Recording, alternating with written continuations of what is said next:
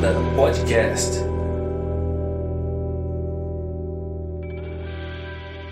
E aí, tudo bem? Bem-vindo ao meu canal.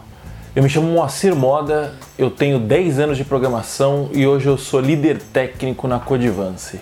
Aqui nesse canal a gente vai falar muito sobre assuntos não técnicos nessa carreira tão técnica que é o desenvolvimento de software. Hoje eu quero falar sobre um ponto um pouco mais técnico na nossa carreira, que é o porquê que você tem que aprender Git e TDD. Bom, o coronavírus está aí, né? E via de regra, estamos todos enclausurados dentro de casa fazendo quarentena, né? Na semana passada eu falei sobre a gente usar essa oportunidade que esse revés do coronavírus está nos dando de ficar em casa e afiar o nosso machado, né? E aí até nesse sentido, né? Eu tava ouvindo o podcast do Primo Rico, o último episódio, o episódio extra, Primocast, e eles estavam falando sobre o coronavírus, né? Como todo mundo, e tava um cara lá, o Alfredo Soares, e ele falou uma pérola que eu concordo 100%. Ele falou alguma coisa como é, em momentos de crise a gente tem que investir 70% dos nossos esforços em se manter vivos e 30% em planejar como nós iremos agir quando a crise passar, né? Obviamente, o se manter vivo foi um, um sentido figurado no que ele estava falando. Ele estava falando sobre a mortalidade de uma empresa, né? Mas nesse caso cabe o sentido literal, né? A gente tem que focar 70% dos nossos, dos nossos esforços em nos mantermos vivos, então se mantém isolado, como que está a reserva de alimento, como que está a reserva de grana, os cuidados básicos que todo mundo tem que cuidar e eu não sou especialista nisso, não quero entrar nesse, nesse assunto, né? Vou me ater ao que me cabe, que é desenvolvimento de software, os 30% restantes que é sobre se preparar para o futuro. Bom, então antes da gente falar sobre o Git e o TDD, né, por que, que eu preciso aprender isso, né?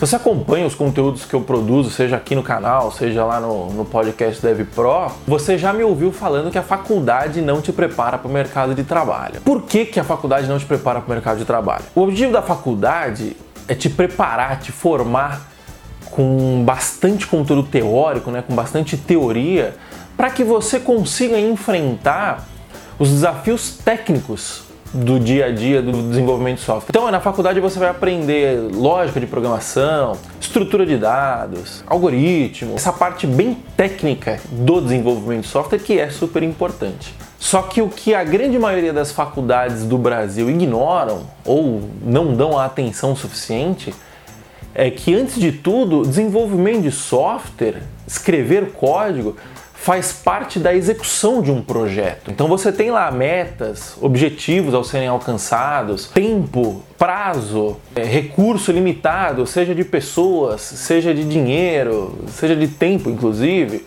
E quando a gente vai executar esse projeto, né? A gente precisa ter tudo isso em mente, né? Precisa fazer todo, todas essas variáveis se encaixarem para a gente conseguir ter sucesso. E como que a gente garante esse sucesso, né? É basicamente investindo grande parte do nosso tempo em avançar, avançar ao nosso objetivo, que é concluir o projeto, digamos assim. E como que a gente se mantém constantemente avançando? Basicamente garantindo duas premissas básicas, que é organização e qualidade. Quando a gente mantém essas duas premissas altas, né, a qualidade e a organização, a gente vai conseguir colocar em prática tudo que a gente aprendeu na faculdade no nosso mais alto potencial. Tá, e na prática, como que a gente mantém a organização e a qualidade, né? Se eu pudesse indicar apenas dois tópicos para você estudar sobre esses assuntos, os tópicos que eu indicaria seriam versionamento de código e desenvolvimento orientado a testes. Primeiro vamos falar do versionamento de código. Para que, que serve o versionamento de código? Né? O versionamento de código ele basicamente serve para você manter organizado e legível o seu histórico de código. Assim você consegue, se você fez alguma cagada, você consegue voltar, você consegue ter versões diferentes, avançar e retroceder na linha do tempo e garantir com que nenhum esforço seja desperdiçado.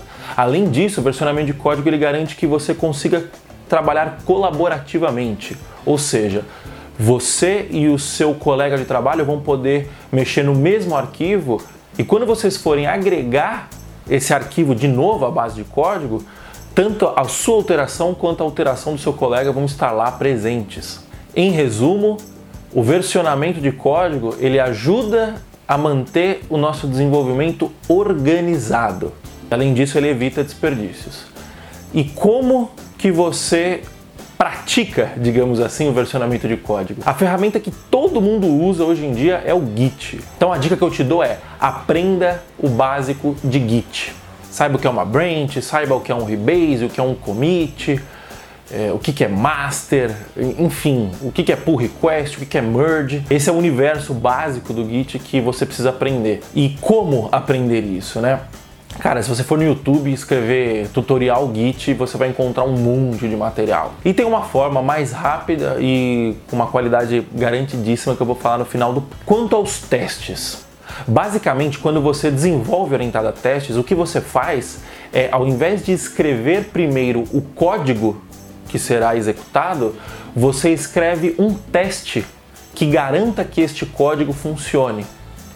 Então, vou te dar um exemplo besta. Eu preciso escrever uma função que eu passe dois parâmetros numéricos e essa função some esses dois parâmetros. Então seria lá, soma 2, 2, retorna 4.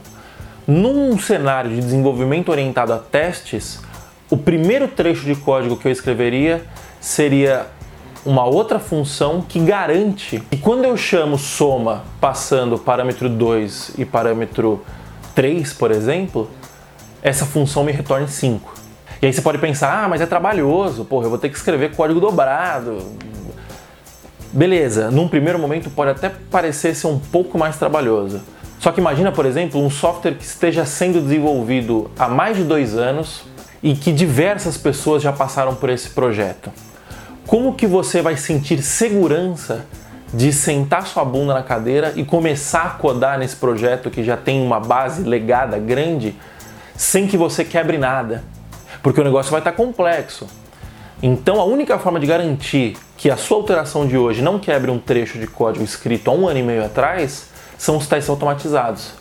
Obviamente que se eles tiverem sido bem feitos, né? Porque aí você altera o que precisa alterar, roda os testes automatizados e o próprio teste vai apontar onde aconteceu o erro. E como aprender TDD, que é a sigla de Test Driven Development, que em tradução seria desenvolvimento orientado a teste. Mesma coisa, vai no YouTube, escreve TDD Python.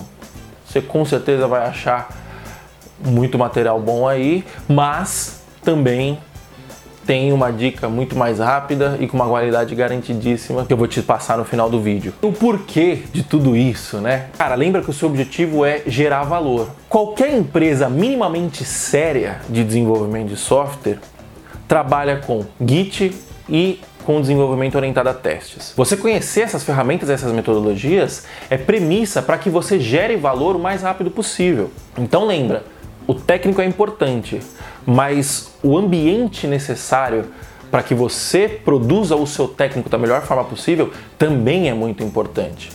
O cara pode ser o melhor cozinheiro do mundo. Se a faca dele estiver cega, vai atrapalhar o desenvolvimento da receita. Você entendeu? Bom, agora a dica, né? O Renzo tem um curso que chama PyTools. O foco do PyTools é Git, desenvolvimento orientado a teste com Python e de brinde, você vai aprender ainda o PipEnv, que é um dos maiores gerenciadores de pacote do Python. Qualidade é excepcional, o curso é rápido, prático, objetivo. Mesmo com 10 anos de programação, volta e meia, volto nas aulas e recapitulo alguma coisa que eu tinha esquecido, porque de fato é uma qualidade assim inegável. E é isso, minha dica está dada. Aproveite esta quarentena para afiar o seu machado, para aquecer os seus motores e quando toda essa tempestade passar, você vai estar pronto para outra mais forte do que nunca. Muito obrigado pela sua presença, muito obrigado pela sua atenção. Não esquece de dar o like no vídeo, de compartilhar esse vídeo com quem você acha que deva receber essa mensagem. Se inscreve no canal, ativa o sininho para ver toda vez que sair vídeo novo. Entra no nosso grupo do Telegram, o bit.ly barra galera python pro, que a gente discute os assuntos que a gente fala no Dev Pro e aqui no meu canal de forma muito mais aprofundada. É o nosso boteco virtual. Me siga nas redes sociais,